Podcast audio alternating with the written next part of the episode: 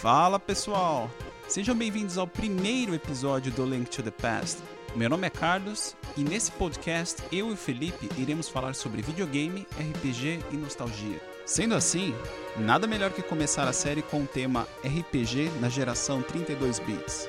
Esperamos que aproveitem esse primeiro episódio e em breve teremos muito mais conteúdo. Então vamos lá? E aí, Felipe, o que você tem jogado? Cara, essa semana eu tenho jogado o Final Fantasy XII para o Switch, a versão que saiu para o Switch. É, eu não cheguei a jogar na época, eu joguei muito pouco, acho que até na, na sua casa na época. E na época, sei lá, eu tava na faculdade não tive a oportunidade de acompanhar essa geração do, do Play 2, assim, né? Então. E aí agora no Switch eu tô jogando é, o Final Fantasy XII e o que, que você tá achando dele? Eu, você chegou a jogar um pouco o Final Fantasy X, né? 10 joguei um pouco, joguei mais o 10-2, não tanto o 10. Né? É assim, bem diferente do 10, tô achando. É, eu, eu, assim, gostei bastante do cenário, é o cenário do Final Fantasy Tactics, que é um jogo que para mim é um dos melhores que já teve, né? E principalmente na questão história, acho grande forte dele é a questão da história, inclusive, né, do Final Fantasy Tactics, e eu acho que um, um jogo baseado nessa história, nesse mundo, nesse cenário, tem tudo para ter um bom enredo, uma boa história, né? Você tá mais ou menos com quantas horas de jogo? Você já terminou ou tá, não, tá jogando? Não, eu tô com umas 25 horas de jogo. Eu imagino que eu esteja do meio, talvez do meio pro final, não sei bem dizer, né? Uhum. É... E o que você achou do sistema de batalha? Que é o primeiro que muda bastante, né? Trazendo um pouco mais de inspiração do, da, do Final Fantasy XI. É, sim, eu, eu acho que eu gostei. Parece interessante essa. É um pouco é engraçado que um pouco antes, né? Eu tenho, eu tenho jogado alguns jogos antigos, né? É, e, e, por acaso um dos jogos que eu joguei recentemente foi o, o Chrono Trigger que lembra muito esse sistema, né? Você tem os inimigos na tela, se você quiser, você pode até tentar fugir deles, não, não enfrentar os inimigos que você não quer. É, e acho que isso era um grande trufo do, Chrono Trigger, e eu acho que esse é um diferencial, eu acho positivo é, do, do Final Fantasy XII em relação a, a alguns jogos da saga. Né? Eu sei que existe toda a questão de de característica, né? Essa é uma das principais diferenças aí do, do JRPG, né? Do, dos japoneses, né? dos RPGs japoneses, ser mais uma coisa fechada, baseada em turno, é, em relação aos jogos mais americanos, né? É, e outros RPGs aí que tem esse estilo mais de ação, né? É, eu acho que pode ser um pouco estranho para quem está acostumado com Final Fantasy, mas eu eu gostei, eu acho que é uma tendência dos RPGs, né? É acabar com essas, esses encontros aleatórios e o farming obrigatório e essas coisas que afastam um pouco do público geral do gênero. Né? Você sabe que o, o, diretor do Final Fantasy XII é o mesmo diretor do Vagrant Story e do Final Fantasy Tactics, né? E eu não sei se eu, eu comentei contigo, para mim, é, Final Fantasy XII eu fico até um pouco chateado com ele, porque apesar de eu gostar muito dele, eu acho que ele poderia talvez ter sido o melhor Final Fantasy do ponto de vista de história. E o que aconteceu foi que o, em algum momento o, esse cara, o diretor, eu acho que o nome dele é Yasumi Matsuno, se não me engano, é, ele foi apresentar o projeto para o board da Square e eles acharam que o, o, o, tema era muito adulto e que não ia fazer sucesso com o público mais jovem do, do Japão. Os dois personagens foram introduzidos depois, a Van e o, é, o Van e a Penela. A Penela é, e aí eles ficaram meio sem contexto. Na verdade, a história original deveria ter sido sobre o baixo. Então, assim, eu acho o jogo legal, a história ela flui bem, mas é, tendo em vista o que ele fez no Tactics e o que ele fez no Background Story, eu acho que poderia ter sido talvez o melhor Final Fantasy. Ah, sim, é, esse, é, assim, é um pouco tendencioso porque eu, eu estou jogando o jogo depois de ter é, ouvido essa, essa, essa crítica né, a uhum. respeito da, da história. E eu tento é, imaginar que aquela história, né? Assim, eu sei que eu estou jogando ela do ponto de vista do Van e da Penelo, mas é, no fundo eu fico pensando como a história seria sem eles se a gente tivesse só do ponto de vista uh, do Bash, né? Enfim, o, e da Ash, enfim, o jeito que a história foi feita para ser, né? Uhum. E ela, com certeza, ela seria teria muito mais o tom do Tactics, né? O Tactics tem uma história assombrosa, assim, né? Pra geração ali, 32 bits, né? E, assim, uma intriga política pesada, assim, uma história extremamente complexa, cheia de nuances, né? Envolvendo não só magia, mas temas é, religiosos, né? É, e ela é uma trama assim muito densa, né? A, trama original do Tactics, né? E de fato, eu acho que a introdução do Van da Penela, assim, é, parece que tem uma história muito profunda rolando por trás, mas o seu personagem ele tá, ele quer mais que o mundo acaba em barranco, ele quer saber lá da, de como é que tá lá. Ser um Sky Pirate, né? É, a história particular dele, né? Enfim, a, uhum. a vidinha dele, né? E assim, é muito comum no, no, Final Fantasy você ter um personagem principal que ele começa meio desengajado e depois ele encontra um propósito aí e parte para uma trama maior. Mas até agora eu não vi isso. Ele, é assim, então, o pau tá comendo solto no mundo, o mundo tá em chamas e o cara tá preocupado lá com né, com vender as balas dele lá, sei lá, com ser um, pirata do céu, né? Uhum. Que é assim, uma coisa um tanto, um tanto mesquinha, né? Eu, até agora eu não vi ainda na história esse engajamento do cara se ligar que ele faz parte de uma coisa maior.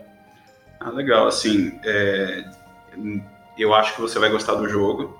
É, o jogo é muito bom, mas eu queria ouvir seu, seu seu review depois de terminar. Eu queria Sim. que você tentasse identificar principalmente a parte relacionada aos juízes, que eu acho que é onde a trama poderia ser muito mais complexa e ela acaba não sendo tanto porque ocorre uma, uma interrupção, até porque eu, o diretor ele saiu no meio do, do, do projeto, né? Então, os caras tiveram que pegar as ideias dele e tentar continuar daquele momento em diante. Então você consegue perceber, talvez não na primeira vez que você joga, mas certamente se você jogar uma segunda vez você vai perceber que em determinado momento da história há uma uma, uma, é, uma diferenciação bem grande do, do, do, da maneira como ela estava sendo desenvolvida até agora e dali para frente. É, então eu tô com uma grande expectativa em relação a esses juízes aí, né? Porque assim, eles estão na capa do jogo, né? Então você, pô, você imagina, né? Então, na capa do Final Fantasy lá tem a Shinra, né? E depois nos folders tem o Sephiroth. Aí você fala, pô, esses caras vão causar o terror aqui, né? Eu tô esperando a hora que esses juízes vão tacar o um meteoro na Terra, né? Então, assim, se eles não tacarem, eu vou ficar um pouco decepcionado, né? Então... legal, legal. Bom, eu é, te, acabei de terminar o Fire Emblem do Switch, o Three Houses. É, é um jogo que eu achei bastante interessante. Na verdade, por incrível que pareça, eu gostei mais do que eu achava que eu ia gostar menos e vi, gostei menos do que eu achava que eu ia gostar mais. É, o Fire Emblem é um jogo muito parecido com Final Fantasy Tactics. Na verdade, ele é muito anterior, né? Ele surgiu no Nintendo. E aí a ideia, inclusive o, a, série, a série Shining Force da SEGA seria um competidor direto dele, né? E aí desde então ele foi tendo múltiplos é, lançamentos até que chegou no DS. No DS ele estourou de novo, no, no 3DS na verdade, com Awakening.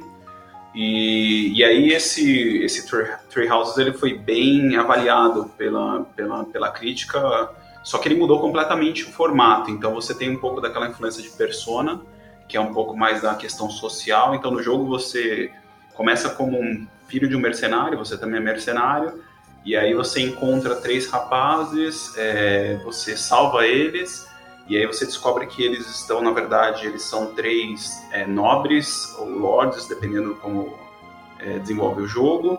E aí você descobre que eles estão num monastério, então é como se fosse um pouco de Harry Potter, você tem toda aquela uhum. questão, você vira um professor, e aí você tem que escolher uma das casas para você ser professor, e aí depois você tem a oportunidade de, de se juntar a elas, né?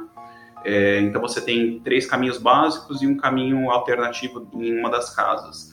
É, a parte que eu achei que eu não ia gostar e que eu gostei, que é toda essa questão social. Então você tem que ficar ensinando os, os alunos, é, você treina eles, você tem a casa tem os alunos, os alunos vão ser é, seu exército, né? Você pode recrutar das outras casas também, uhum. mas aí você tem o seu calendário é mensal e você tem os eventos e você vai passando pelas semanas e, e esses eventos, por exemplo, você vai dando seminário, você vai interagindo com os alunos, etc, para aumentar tanto o nível de batalha deles quanto desenvolver algumas habilidades para a batalha.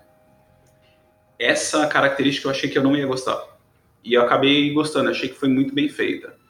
É, o jogo ele é dividido em duas partes básicas. Assim, a primeira parte é mais interação, você tem até um pouco da parte de estratégia de luta, mas ah, na segunda parte é, você sai um pouco do da questão do monastério e aí você efetivamente entra na história da casa que você escolheu. É, pode ser porque, eu estava até lendo, pode ser porque a, a, casa que eu escolhi, o jeito da história que eu escolhi, falam que é a mais fraca. Eu achei a história completamente, assim, sem passo, sem ritmo. Eu gostei da ideia, mas eu acho que a maneira como ela foi contada foi muito ruim. E, e eu acho também que a questão das batalhas é, não foi tão bem elaborada assim. Você vê que não tem tanta... Você tem classes, você pode transformar os seus personagens em classes diferentes, uhum. como se fossem os jobs do Final Fantasy. Sim.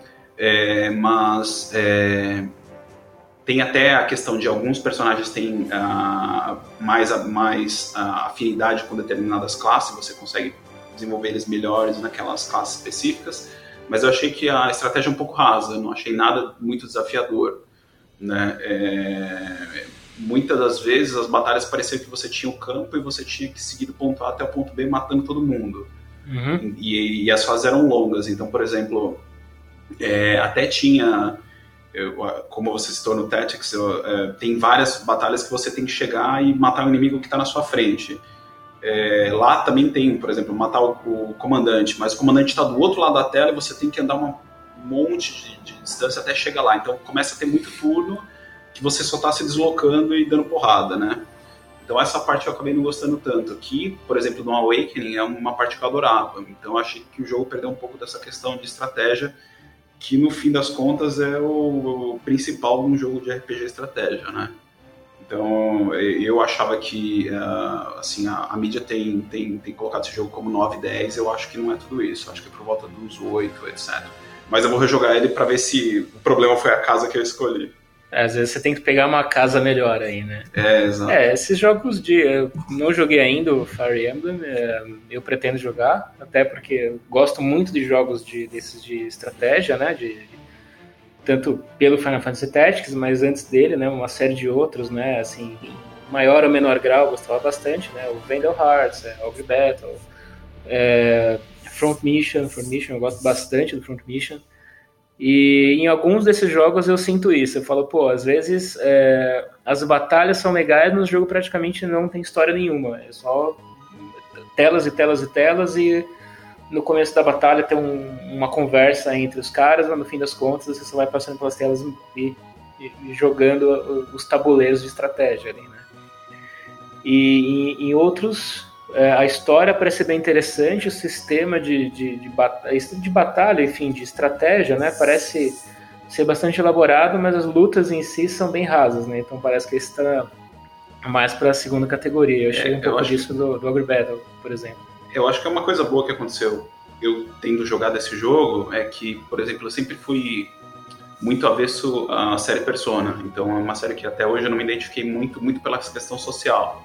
Né? Também pelo fato de você ter que se dedicar muito, porque são jogos super longos, né? Mas agora jogando Fire Emblem e tendo um pouco é, dessa experiência mais da questão social e tendo gostado dela, me abriu a cabeça para tentar experimentar a Persona, que todo mundo fala que talvez seja o melhor RPG de RPG da, da atualidade, né?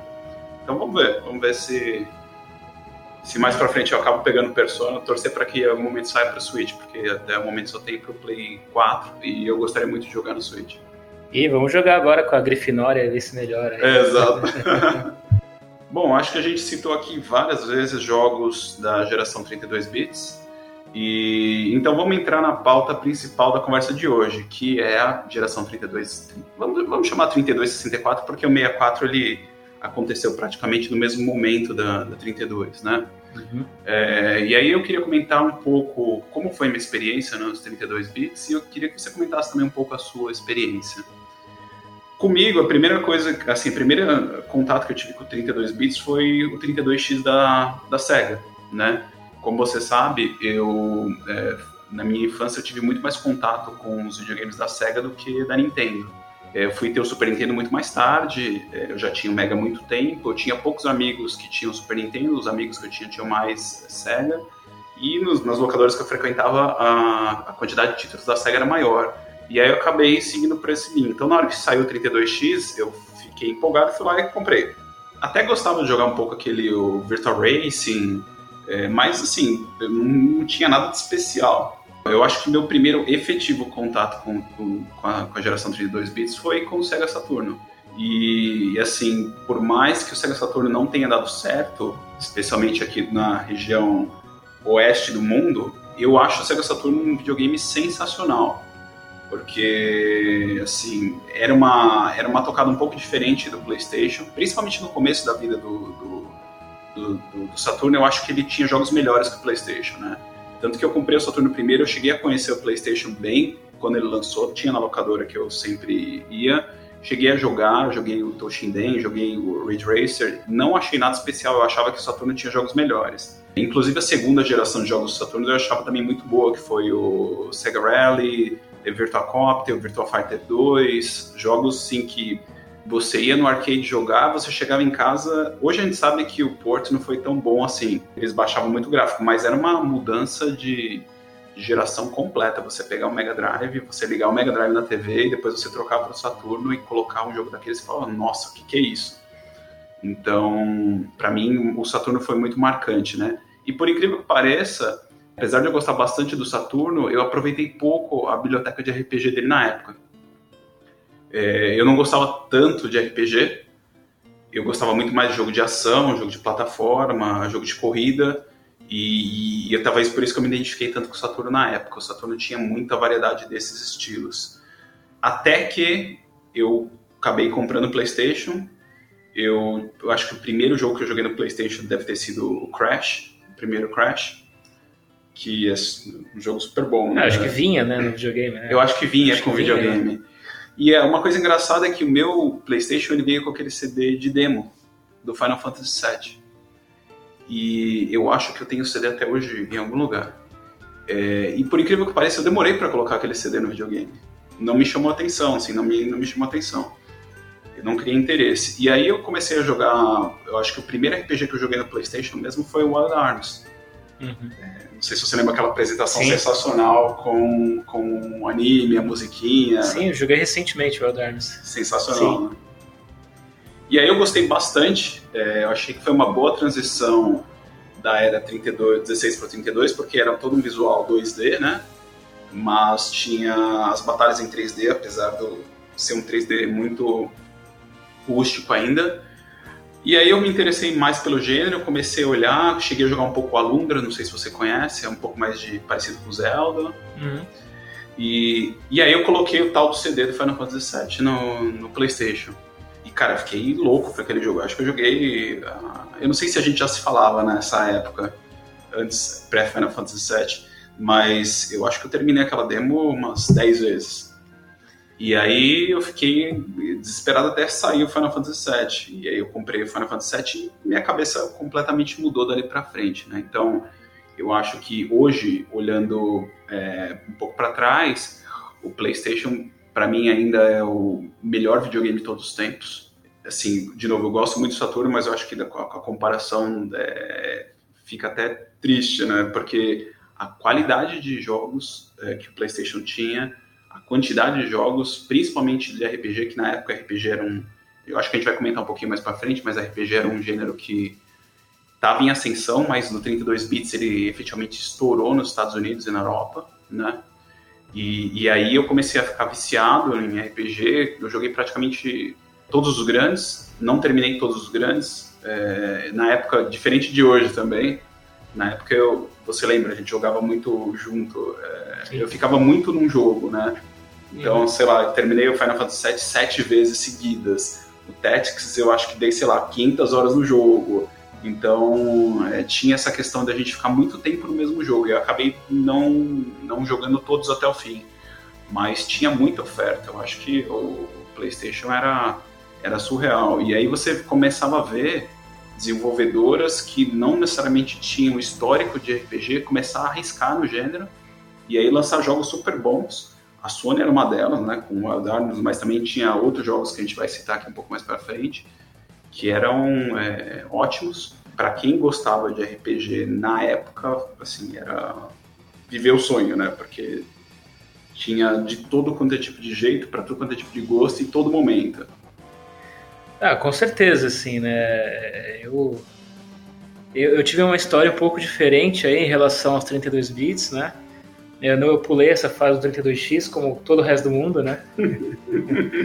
Porque, assim, hoje é muito comentado, né? Assim, eles já tinham, assim, é como, como se fosse hoje, né? Você tá, pra você tá prestes a lançar o PlayStation 5 e aí eles lançam no mercado seis meses antes o PlayStation 4,5, né? E tu fica assim, pô, beleza. Aí saiu dois, três jogos pro PlayStation 4,5 e, e morreu, né? A própria Sony matou aí o 4,5, né? Era o 32X na época, né? Não, olhando o 32X hoje do ponto de vista de negócio, não faz o menor sentido. Assim, não. a SEGA, bom, a SEGA quebrou, né? Porque é, exatamente Sim. por isso, né? Era uma, uma ingerência absurda.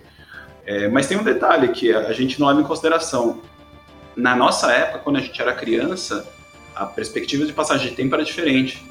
Então, para mim, o 32X ele durou muito mais do que durou na verdade, né? Mas é porque um ano para mim durava muito mais. É, que... existem os fatores aí, né? O Brasil vivia isolado do mundo, né? Não tinha abertura econômica, né? O dólar, é, a comparação do dólar com a moeda que tinha na época, que também não era o real, era assim, variava 10 vezes por dia, né? Então, é, muitas coisas de fora chegavam no Brasil no momento em que alguma empresa brasileira bancava a ideia de fabricar aquele negócio aqui, né?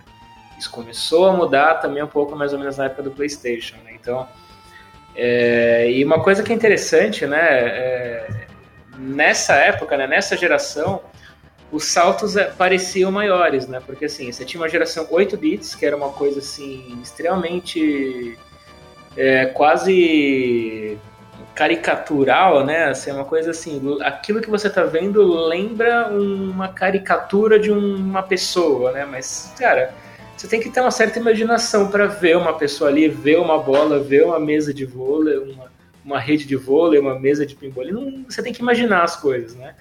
Eles começam a ficar mais realistas com 16 bits, 32 bits, e aí, quando chega na próxima geração do PlayStation 2 para frente, os saltos não são tão grandes, né? E eu fico, às vezes, questionando o porquê disso, né?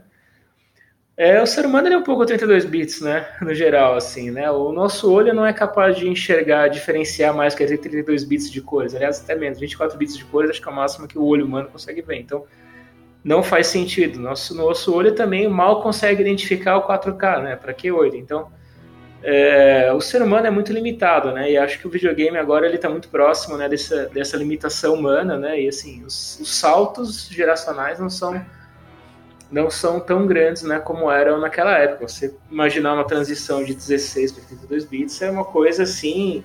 Eu lembro que a cada nova geração de, de videogame, né, a família chegava e falava: Nossa, parece de verdade. Eu falava isso do Super Nintendo. Exato. Né? Nossa, agora parece de verdade. Eu consigo diferenciar né, gráfico do Super Nintendo de uma pessoa real. Você vê na rua assim, né? Imagina. Mas uma coisa curiosa é, que eu estava lembrando aqui, talvez você seja, uh, eu seja uh, uma, uma, das únicas pessoas que você conhece que teve o 32X, e você certamente é a única pessoa que eu conheço que teve o 3DO. Sim, é o 32, que, que, na verdade é o primeiro console 32 É o primeiro 32 bits, exatamente. Agora, mais surreal do que o 32X é o 3DO. E, e como 3... foi o 3DO? Ah, nossa, cara, era, era uma coisa maluca, porque assim é, eles, eles chegaram na geração. Era, era um console da acho, que da. acho que era fabricado pela Panasonic, né? mas eu não sei bem como é que era, quem fez, quem, mas enfim. Era um console, acho que era da Panasonic o console, pelo menos o meu era fabricado pela Panasonic, mas acho que o hardware era aberto, várias pessoas é, podiam... É, na verdade, era eu acredito que era o fundador da EA, ah, saiu, criou o conceito do hardware e ele fazia essa concessão para quem quisesse produzir o hardware, podia produzir e aí vendia no seu formato, mas sim dentro da mesma estrutura ou arquitetura do sistema. É, é, pois é, né? E assim, você vê que logo que é uma, é uma ideia um pouco estranha do ponto de vista de negócio, porque assim, parece interessante, mas por um outro lado, como que funciona a indústria do console, né? Você é, constrói um hardware ali muito potente, vende a um preço subsidiado, mais barato do que ele custa, e você com a intenção de espalhar uma base e ganhar em cima de, de royalties, em cima do, do uso né, daquele hardware subsidiado. Então, assim, o que você paga menos no hardware, você vai pagar mais, na, enfim, no software, né? E, e aí é, é, assim que eles subsidiam né, a indústria de videogames. Agora, quando você faz, faz open hardware, né, ou seja, um hardware aberto para qualquer um fabricar, qual é o interesse de alguém ir lá e fabricar né, um, um hardware que ele vai ter prejuízo? Né? E, assim, e quem que vai ganhar com as licenças é, quando o software for vendido, né? Então, assim, era uma estratégia um pouco diferente, né, do que os gamers estão acostumados. Eu lembro que o 3DO era, era caro. Na época, vamos dizer... O... Acho que chegou a 600, 700 dólares, né? Uma, coisa assim. É, eu lembro que o, o Play 1 você pagava 390, 380 reais e o 3DO chegou aqui no Brasil praticamente mil reais. Assim, então é. era uma coisa. Comercialmente era surreal o preço do, do, do 3DO.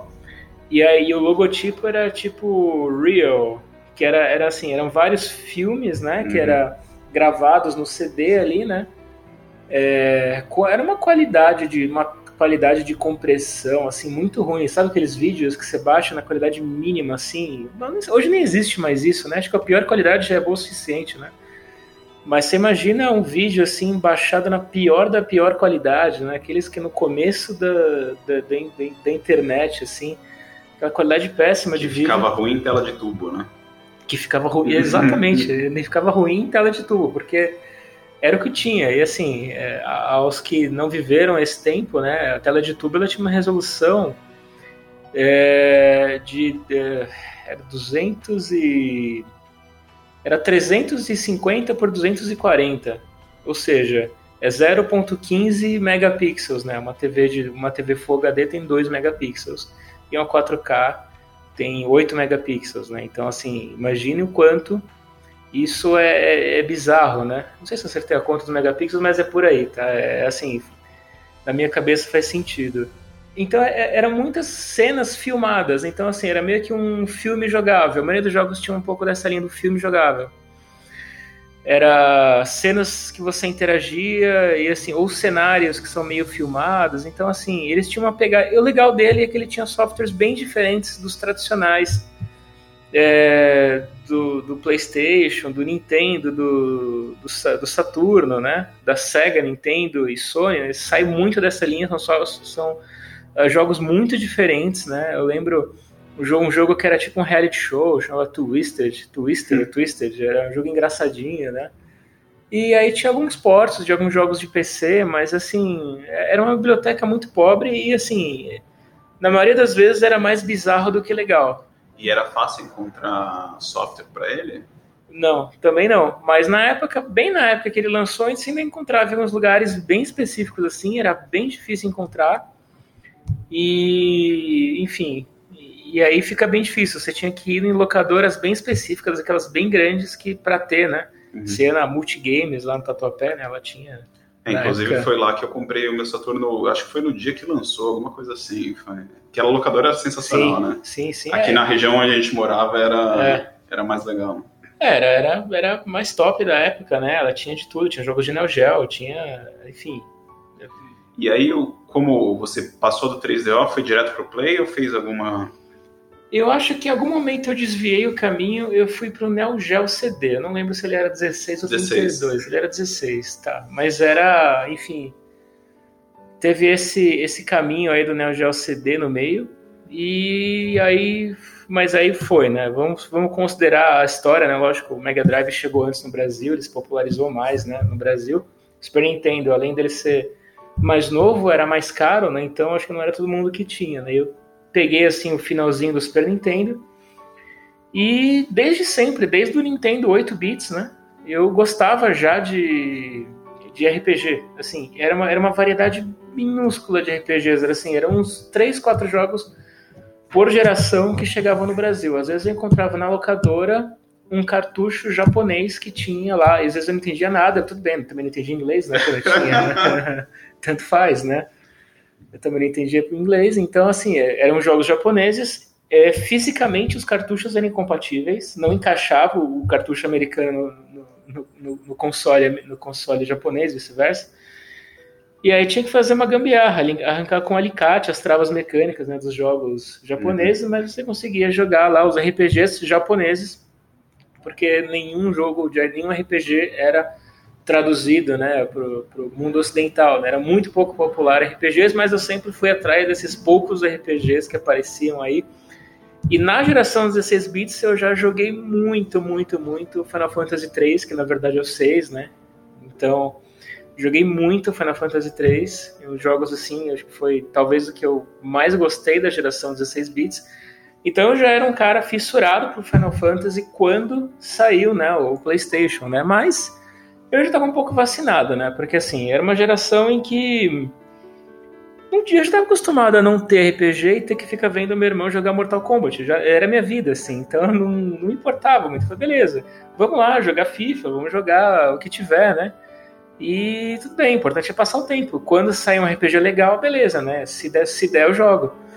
E eu não tinha muita expectativa de lançar é, muitos RPGs, já era normal sair muito pouco, mas eu sempre tinha uma expectativa muito grande. E quando saiu o PlayStation, aí virou a página, principalmente, né?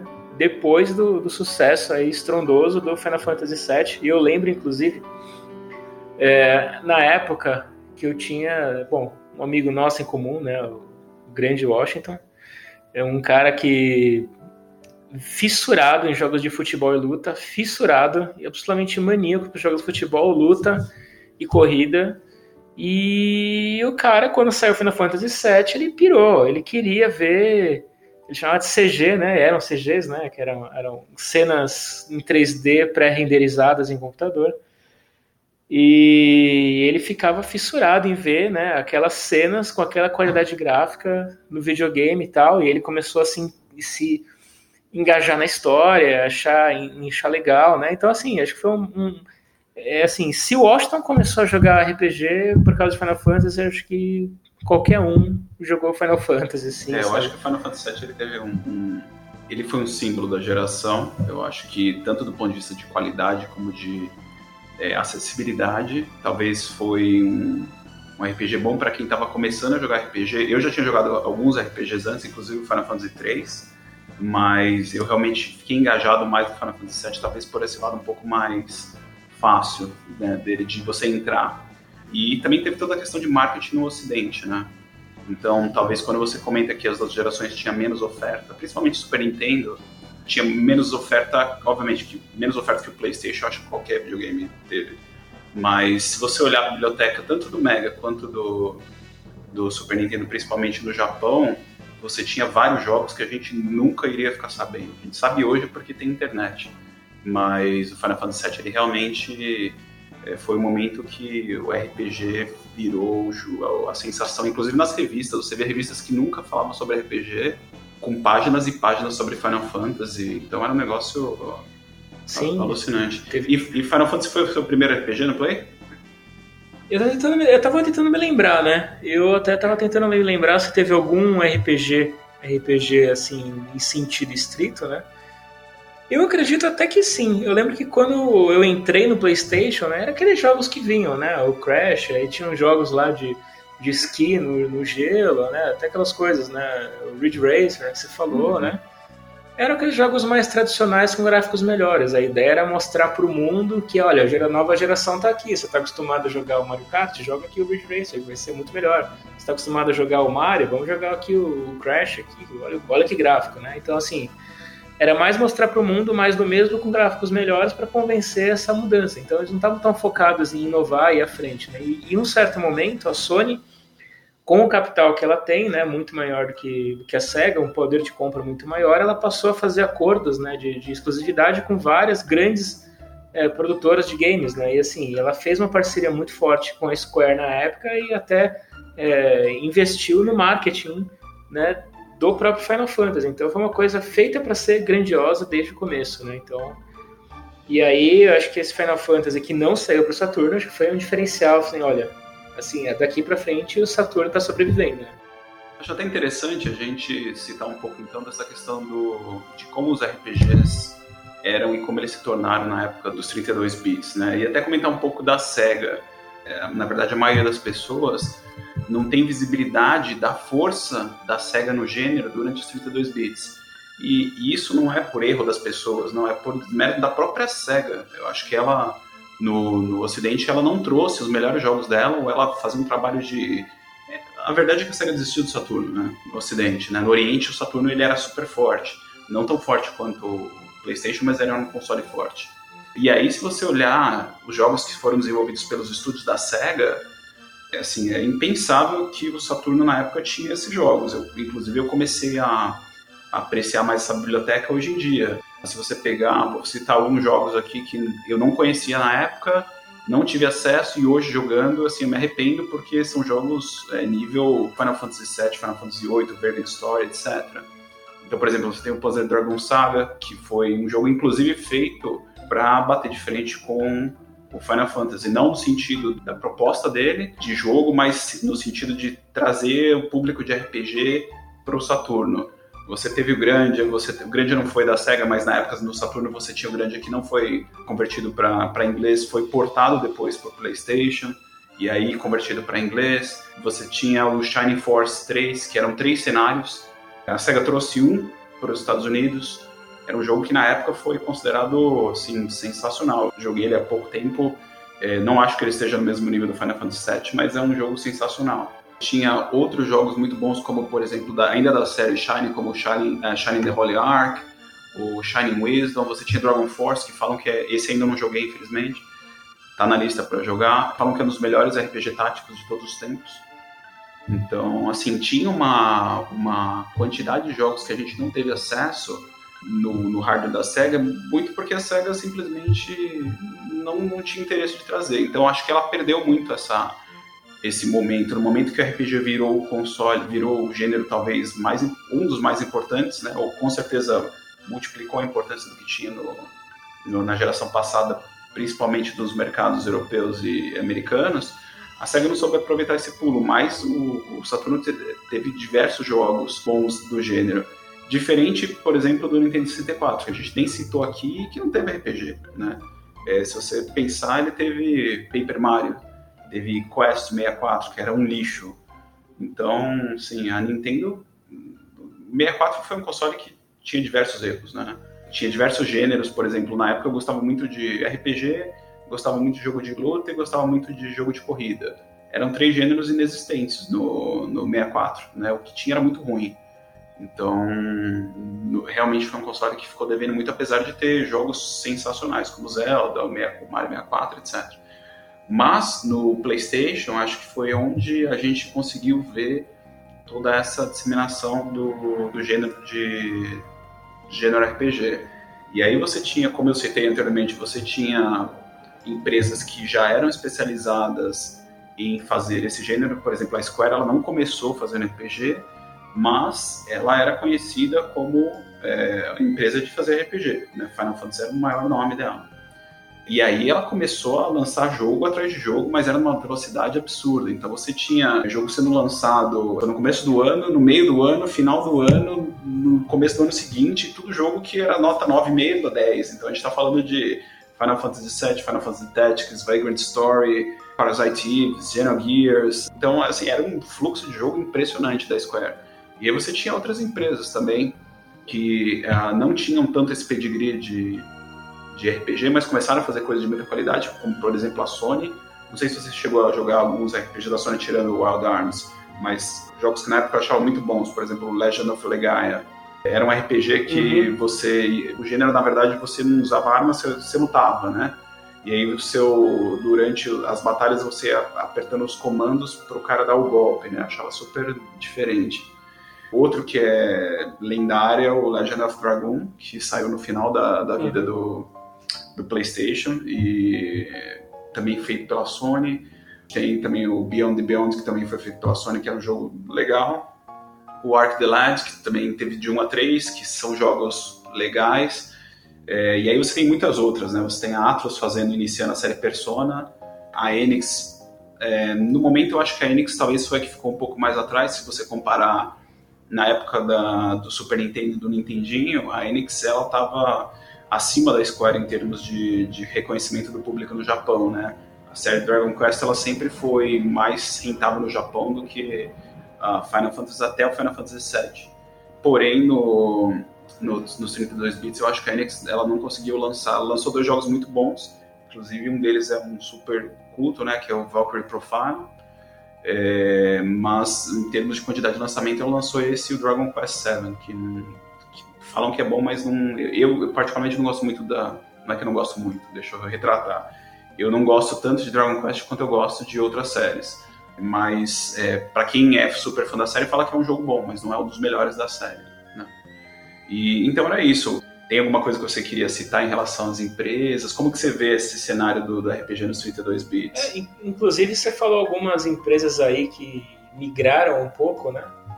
E eu queria citar também um dos jogos que eu mais joguei no, no PlayStation, né? É um, um jogo que, inclusive, você jogou recentemente, né? Que é o Castlevania Symphony of the Night. Ele é um é o Castlevania reformatado para incorporar vários elementos de RPG tanto do ponto de vista de história, um, um pouco de como você evolui o personagem, né, e tal. E assim, é um jogo de plataforma, é um jogo 2D, mas assim, é um jogo que mesmo na geração 3D é um jogo extremamente cativante, feito pela Konami, né, que tradicionalmente aí é, faz jogo, jogos né, de, de, futebol, enfim, outras coisas que ela não é muito reconhecida nesse, aspecto de RPG. E claro que também em função do sucesso enorme na época que os RPGs tinham, também migrou aí para um, um formato mais RPGístico assim. Que... Inclusive nessa época que foi lançado o Suicoden, né, o primeiro e o segundo no uhum. Play 1. Sim. E outro jogo que eu esqueci de citar que talvez tenha sido o primeiro, é, eu não consigo lembrar se foi ele o primeiro ou se foi o Wild Arms o primeiro é, jogo de RPG barra estratégia que eu joguei no PlayStation, que foi Vandal Hearts. Vandal Hearts veio antes. Então foi o Vandal Hearts que eu joguei primeiro. Que era um jogo bastante legal, assim. Eu acho que o Vandal Hearts foi o primeiro contato que eu tive com estratégia na vida, assim, porque eu não tinha jogado o Ogre Battle no, no Super Nintendo. São jogos legais e, e, é de uma empresa que não necessariamente tinha o pedigree de, de, de RPG. Sim, né? sim, sim. Existe uma. Eu até colocaria assim, algumas categorias, né? De jogos é, tem o RPG, o que para mim orbita ao redor de RPG, porque eu acho que compartilha um pouco do público, né? Você tem os RPGs em si, né? Sentido estrito, que tem aquela questão da, de contar uma história, né? O foco é contar uma história, e tem toda uma, uma mecânica ali de, de envolver as pessoas com os personagens através da evolução deles ao longo do jogo, tanto em termos de, de poder, assim, quanto em termos de, de história, né? Você se envolve com o personagem, né? E nesse dentro desse círculo eu colocaria aí próximo dele os jogos de estratégia, né? É, tem, tem vários também no Super Nintendo e acho que é um público muito próximo. Tem o Final Fantasy Tactics, né? Que também de certa forma feito para quem jogou os outros Final Fantasy, tem, incorpora vários elementos, né? É, Hearts, estratégia, né? Dentro dessa categoria tem o o Front Mission, Front Mission Alternative, saiu também nessa época. O Front Mission 2, eu joguei em japonês, eu não entendi absolutamente nada do que estava acontecendo. Eu, eu não terminei o jogo, mas eu cheguei bem longe nele. e era naquele, naquela Sim. tocada, né? Você tem tempo de sobra quando você é pequena. Sim. E aí você fica tentando até que você conseguir. Você mais ou menos descobre o que cada botão faz. E aí vai progredindo no jogo, né? Mas é mais pela pela questão da jogabilidade em si. Isso, isso é um super mérito do Front Mission, né? Porque uhum. a jogabilidade era tão boa que mesmo não entendendo absolutamente nada da história, eu gostava da jogabilidade. Então... É isso, inclusive um, um jogo que é considerado um primo pobre do Front Mission, Front Mission Alternative, eu joguei centenas de horas aquele jogo, assim, pra mim é um jogo sensacional, assim, é assim, claro, eu não consigo nem comparar ele com os demais Front Missions, assim, né? Eu não acho que ele é, que ele é, ele é uma versão piorada, assim. Eu gostei bastante. Talvez um pouco dessa simplicidade aí dele é uma coisa que me cativou bastante, assim, né? É, é uma outra coisa que vem forte também na geração 32 bits, o jogo tem, de estratégia. Tem outro jogo que a gente jogou muito e não citamos aqui, que também é de uma empresa que não tem pedigree de fazer RPG, mas fez dois RPGs sensacionais, que é a Capcom Breath of Fire ah, 3 e 4 eram sim. muito bons. E eu acho que os fãs da série gostam mais do 4. Eu prefiro pessoalmente o 3, talvez porque eu tenha gastado mais tempo no 3 do que o 4. Então, é, são jogos que. Assim, era Capcom fazendo RPGs de altíssima qualidade. Infelizmente a série morreu, mas esses dois jogos para mim eram muito bons. É, com certeza. Tem a questão da. Teve a. Eu joguei muito mais na época, né? O 3. Eu acho que quando saiu o 4 eu já não tava. É, já não tinha mais tanto tempo livre quanto antes, né? Eu vinha jogar o 4 em outro momento, muito mais recente. Né? Eu vinha jogar o 4 e eu achei. Dá para entender quem gosta mais do 4. Eu acho que dá para entender. Eu acho que talvez eu tenha uma memória afetiva maior com o 3, mas é, eu acho que a história do 4 é um pouco mais é um pouco mais elaborada, é um pouco mais adulta, é um pouco mais complexa, né? Que a história do 3. O 3 ele, é, é, ele é um pouco mais juvenil assim, né? do, que, do que a do 4, pelo menos é a impressão que eu tenho da minha memória, né? Então, talvez se um dia a gente parar para analisar o 3 e o 4 a fundo, talvez eu tenha uma outra conclusão totalmente diferente. Mas o que eu me lembro da minha memória afetiva, o 4 é mais maduro que o 3. E um, acho que um jogo super importante para época que eu acabei esquecendo de dizer quando eu comentei sobre a Enix foi o Star Ocean. Né, que depois ele, eu acho que ele brilhou mais no, no Play 2 do que no Play 1. Uhum. Mas era um jogo que talvez foi um dos primeiros a trazer voz da maneira que ele trouxe, né, diálogos falados. É, outro jogo que também trouxe, trouxe alguns, alguns diálogos falados foi o, o Tales, é, da, eu acho que era o Tales of Destiny da Namco. Então, eram jogos que, assim, eles talvez não eram tão complexos quanto um RPG da Square, mas ele trazia características diferentes que a gente perguntava por que, que não tem no, no, no RPG da Square, né? Então, era, era um momento até engraçado, porque talvez uma característica da geração 32 bits, até porque muitas vezes as pessoas que jogam hoje em dia alguns jogos que a gente considera como clássicos da época não enxergam dessa maneira, porque a geração 32 bits foi é, muito de experimentação.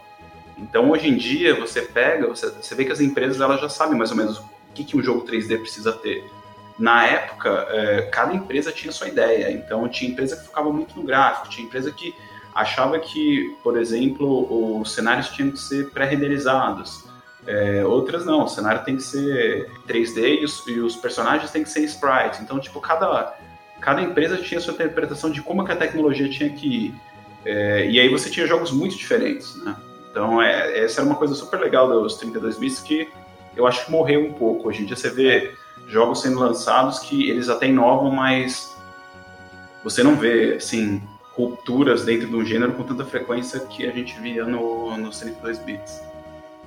É, é, é, assim, e nesse sentido eu concordo, e inclusive eu, eu acho legal essa nova onda, né, que acho que desde o pós-Steam, né, que são os jogos independentes, né, que eu acho que eles têm tomado as liberdades que as grandes produtoras têm deixado de lado, né, igual é, isso em toda a cultura, né, você tem jogos, né, enfim, jogos, filmes, é tudo muito caro para produzir e você não quer correr o risco, né? Então, você vai arriscar numa nova aposta ou você vai fazer o Final Fantasy XVIII, né? Cara, Final Fantasy XVIII com certeza vai se pagar, então vamos fazer o Final Fantasy XVIII. E, e assim a indústria tem ido, né? E aí tem uma, um jogo, né, que assim, eu, é da Square, que eu joguei na época, assim, até hoje eu acho ele bizarro, eu não entendi. Quem entendeu, por favor, me explica, que é o Saga Frontier. E assim, esse é o jogo mais bizarro que eu já vi na minha vida, assim, principalmente o jogo da Square mais bizarro, né? E até complementando aí a geração 32 bits, né, o, o cenário, é, a Square também fez outros jogos não RPG e esses jogos até eram bem legais, né? Eu lembro do Einhander, que era um jogo de nave, que era uma nave, era uma nave que ela tinha um braço para fora, que era tipo uma espada Jedi. Então, era um jogo meio, meio, bizarro, mas era bem legal, era mais é legal do que a Eu acho que é o shooter que eu mais gosto na vida, assim. Sim. É um jogo muito bom. É, é o tipo de jogo que eu detestava no Super Nintendo, no Nintendo, no Atari, né? Puta, achava um saco esse tipo de jogo. E eu achei bem legal esse Einhander. É, ela também lançou também um jogo, acho que esse eu joguei menos, né? Até porque, como corrida, ele era muito limitado, né? Eu não lembro nem o nome dele, mas Racing era... Lagoon. Racing Lagoon, que era tipo um... Um, um RPG de corrida. Um RPG de racha. É. Então, tipo, você... Eu acho que ele era em japonês, né? É, Se eu não me engano. É, ele era em japonês, mas bom, e aí, enfim, você pegava lá, você tinha um, um Monza, aí você tirava um racha com a ambulância e ganhava o motor da ambulância. Você botava o motor da ambulância no Monza, aí você vai, né? E vai indo. Eu acho muito bizarro, assim, né? Mas. A Square, ela. Nessa, nessa geração, eu acho que ela era tão impressionante. Parece até um pouco de, de, de pagação de pau nossa aqui, mas é porque era tão impressionante a empresa, porque apesar de ela ter encontrado toda a fama que ela encontrou no gênero de RPG, ela começou a arriscar outros gêneros durante a geração do Play 1.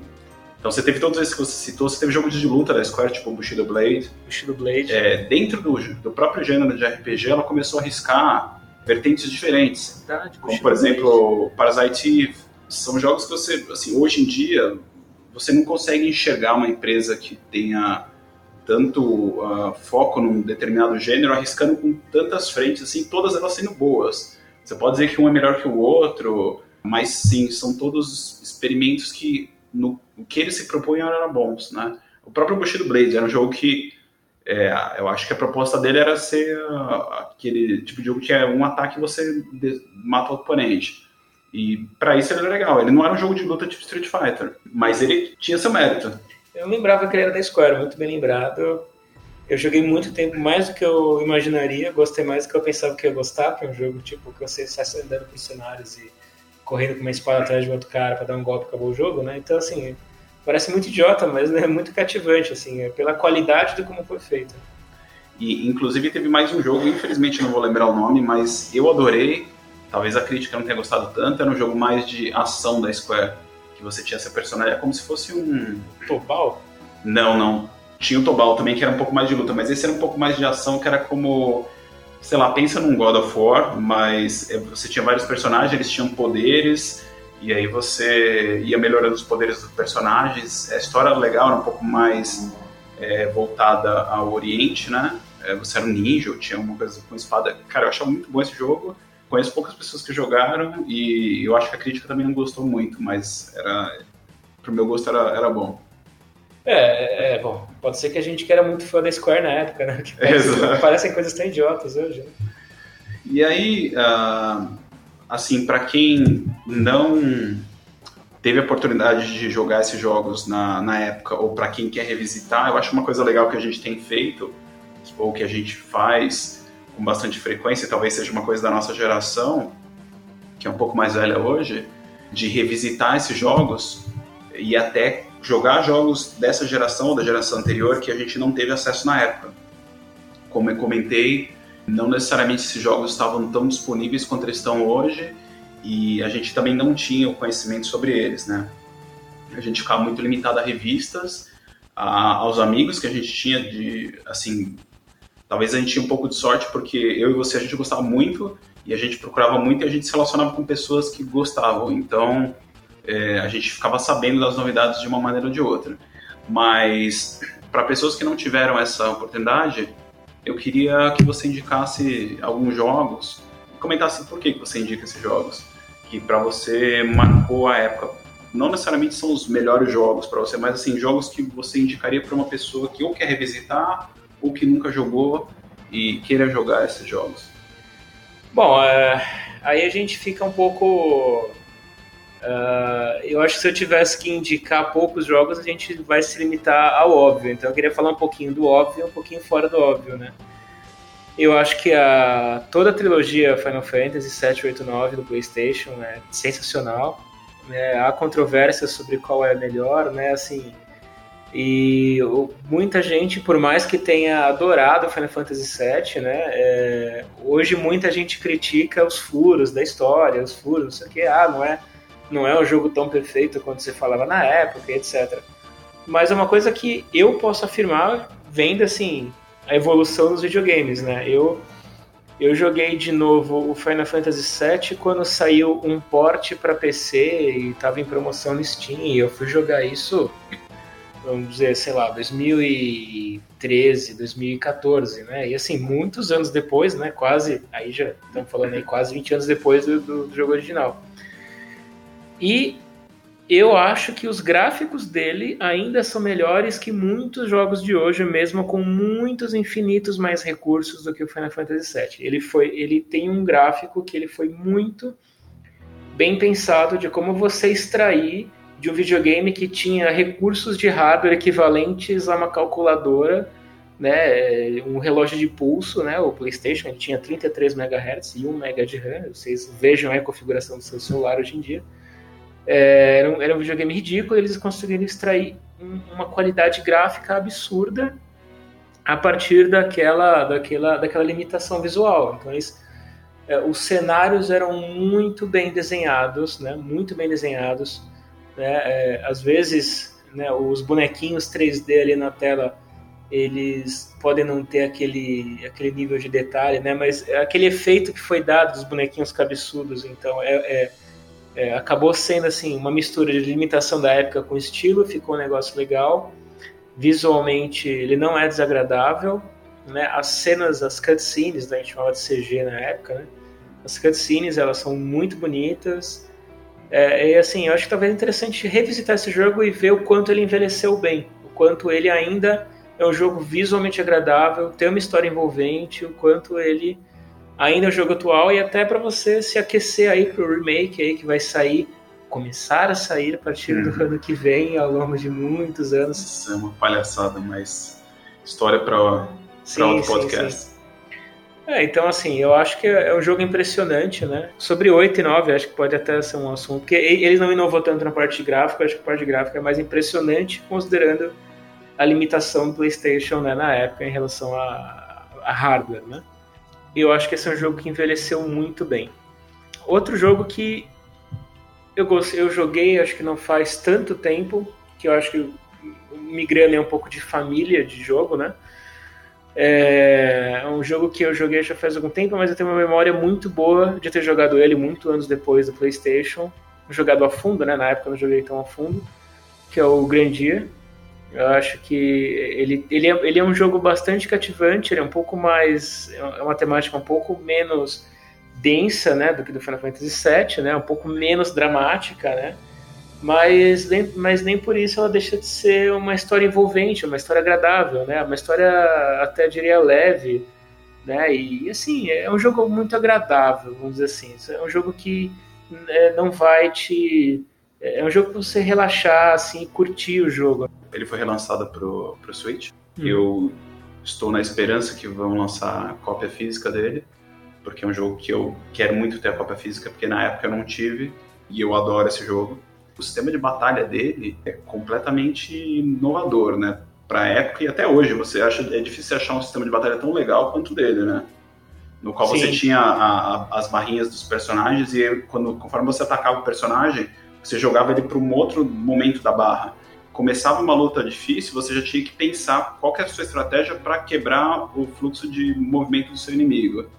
É, eu lembro que eu gostava bastante do sistema de batalha, realmente ele é, ele é muito interessante, então eu vou eu vou passar a bola para você para esgotar os três jogos, porque eu acho que já escolhi dois da sua lista, então. Eu sabia que você ia citar o Final Fantasy, eu vou ir um, pouco, um lado um pouco diferente aqui. Eu queria citar talvez um jogo que para mim foi um choque porque eu fui jogar esse jogo esse ano. Eu realmente não tinha expectativa que eu ia gostar tanto. Eu sei de todas as limitações que esse jogo tem. Só que é aquele negócio, você não pode olhar jogar um jogo daquela época com os olhos de hoje. Né? Você tem que tentar voltar para aquela época e tentar entender o que aquele jogo representava.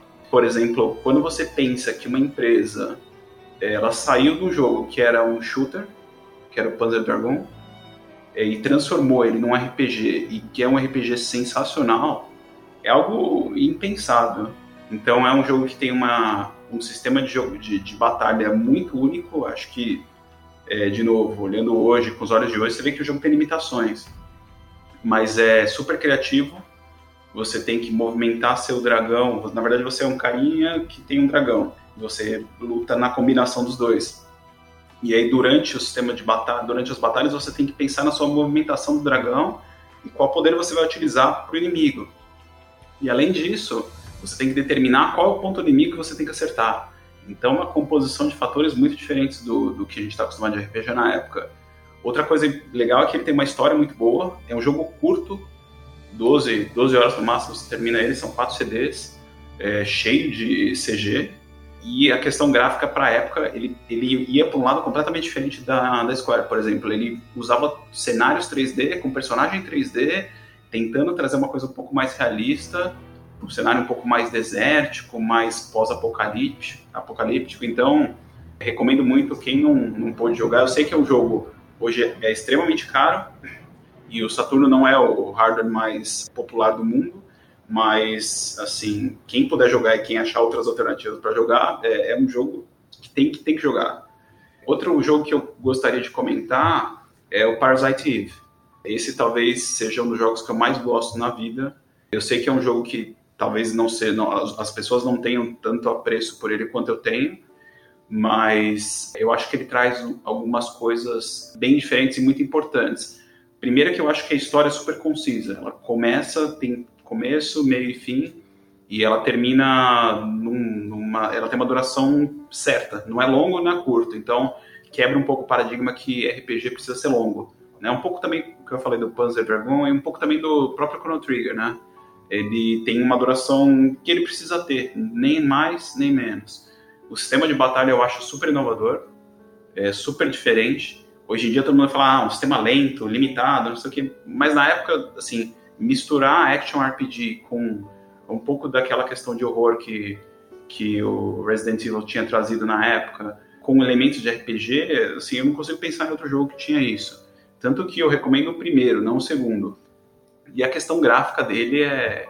Eu acho que é, ele estava muito acima do, do Final Fantasy VII eu acho que ele estava até acima do Final Fantasy VIII em termos de, de gráfico.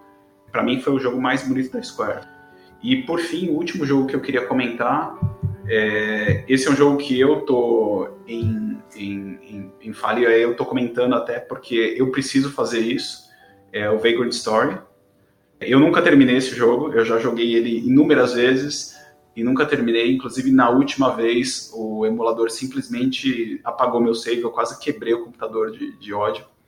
Eu acho que é um jogo, primeiro, ele traz o mundo, eu acho que mostra um pouco daquela sinergia entre o mundo do Final Fantasy Tactics, que é, a mesmo, é o mesmo mundo, o mesmo universo, né? Também como o Parasite Eve, também é uma pegada um pouco mais adulta. O sistema de batalha também é inovador, ele puxa um pouco é, para a questão mais tática, mas também é, é, action, então você não entra em, em batalhas fora do cenário, os cenários, as batalhas acontecem quando você vê os inimigos e já, já começa a ação. E a história dele é muito adulta, né? Eu não consegui ainda chegar no final, mas parece ser um jogo também que tem a duração certa. E graficamente é engraçado. A gente olhando hoje, ele parece um jogo feio. Mas se você colocar o contexto no qual ele foi feito, e como você disse, com a limitação de hardware que tinha o Play 1, é surreal o que a Square conseguiu fazer naquele jogo. Então é tudo em 3D, o trabalho artístico é maravilhoso. É um jogo que se fosse representar, é, é até engraçado, se você pegar o, os primeiros jogos do Play, como por exemplo o Wild Arms, o Vandal Hearts, e comparar com esse jogo, você vai falar, não é possível que foi o mesmo hardware. Uhum. Então, eu acho que minhas recomendações são essas. É, sobre o Vagrant Story, né, eu também tô na mesma. É, já comecei ele várias vezes, também nunca terminei. Ele foi um, um, jogo assim que ele foi lançado muito no final da do, no final da vida útil, né, do, do Play 1, quando muita gente já estava aí com um outro console ou outra vida de repente, né? Então eu acabei não, não me envolvendo muito com o Virga Story. Ele me pareceu muito legal mesmo. Na época ele foi extremamente bem avaliado e eu ainda, eu, ainda preciso é, avaliar né, nessa questão, né? É um jogo que parece que é um jogo que sim vale a pena ser jogado ser jogado hoje em dia, né? Tem um jogo que e, bom, eu acho que. Só fazendo uma conexão entre o Vegan Story, Story e uh, uma coisa que você comentou no começo do, do, do, podcast. Você vendo a história de novo, eu não terminei o Vegan Story, mas você vendo a história dele, assim, o tema, um pouco da maneira como ela é contada, você consegue visualizar como deveria ter sido Final Fantasy XII. Então, é um pouco um, é um choque quando você, por exemplo, eu joguei o Vegan Story na época, Joguei algumas outras vezes, mas aí eu joguei o Final Fantasy XII, eu joguei o Final Fantasy XII algumas vezes também, e aí fui rejogar o Vagrant Story agora, já com o conhecimento do Final Fantasy XII. Então você vê que o, o diretor estava tentando ir para aquele caminho, né? Uma, uma, uma, história um pouco mais adulta, uma maneira de contar a história um pouco mais concisa, com temas um pouco mais, talvez, polêmicos ou mais delicados. E aí você vê o que o, talvez o Final Fantasy XII poderia ter sido, né? A realização do Vagrant Story, inclusive porque o universo é o mesmo. É, bom, e aí, com base em tudo isso que a gente falou, eu acho que a gente não poderia nunca né, deixar de comentar, acho que é o grande estrela né, do dia aí, que é, e que, sobre o qual a gente não falou totalmente nada, que é o Final Fantasy Tactics, né? É ele que é, foi aí o, o, pai aí do Final Fantasy XII, do Vagrant Story, né? É, é um jogo que eu, e não só eu, achei que era só eu, né? Que, assim, o jogo foi lançado acho que em 97, se não me engano. 97. Foi lançado entre o lançamento japonês do Final Fantasy VII e o lançamento americano do Final Fantasy VII, que foi sete meses depois. Para você ter uma ideia do nível de produção da Square na época. Ah, bom, pois é, né? Como é que eles conseguem fazer dois jogos desse nível ao mesmo tempo, né? É impressionante.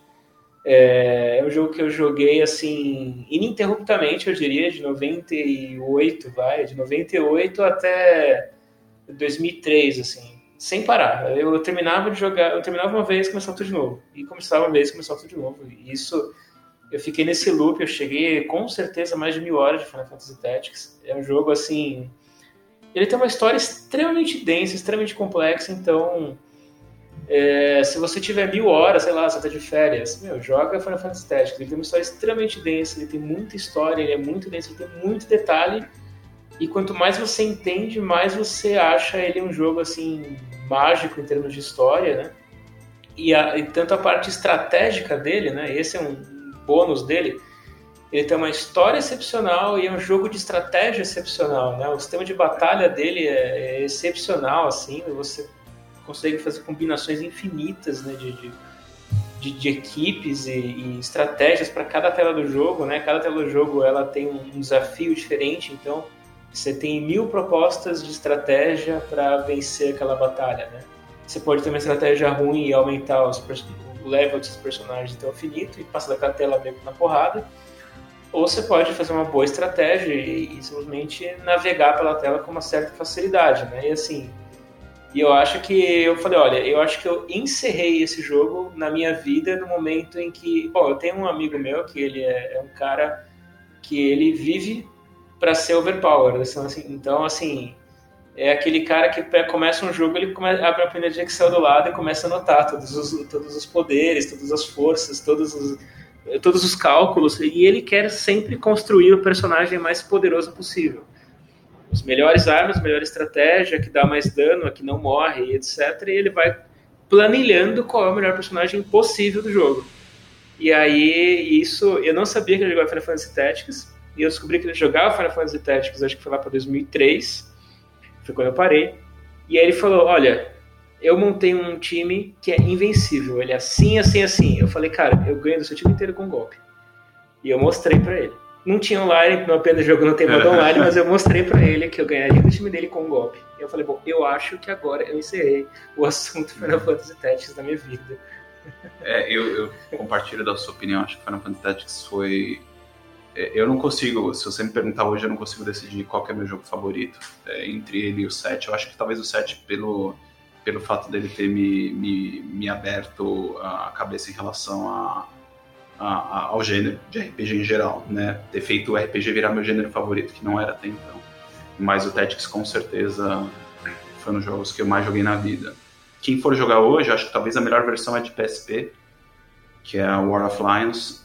A versão que a gente jogou no Play Hoje, na época a gente não sabia, mas hoje é, a gente sabe que houveram alguns erros de tradução, então algumas falas são é, erradas e eles consertaram isso na versão do PSP.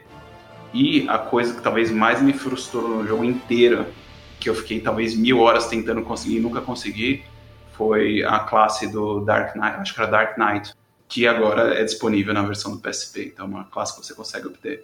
Porque na época no Play tinha um, alguém inventou que dava para você conseguir se você matasse tal inimigo com tal jeito, numa determinada sequência, eu repeti a mesma luta umas 12 mil vezes e não conseguia, eu fiquei muito frustrado. Outro problema daquela época, a gente não tinha internet do jeito que tem hoje, então o Google não funcionava para a gente descobrir se, o cara, se, se a história era verdade ou não. Então, quem for jogar hoje, eu acho que talvez a melhor versão é a, a de PSP. É, é com certeza é, essa lenda rodou, eu tentei também é, fazer esse, aparecer esse Dark Knight aí, alguma luta, né? Era a história de que você conseguia pegar um dos caras que aparecem ali no momento certo do jogo, e você fala, pô, eu quero esse cara no meu time, né? E falavam que tinha um jeito, né? Mas é, era balela, né? Na época era balela e, e foi para fazer as pessoas jogarem aquilo umas 100 vezes, né? Então acho que é isso, Fê. É, boa conversa. Nosso primeiro episódio de muitos que a gente vai falar sobre um pouco sobre RPG, um pouco sobre videogame, coisas que nós estamos jogando. E nos vemos na próxima. É isso aí. Valeu.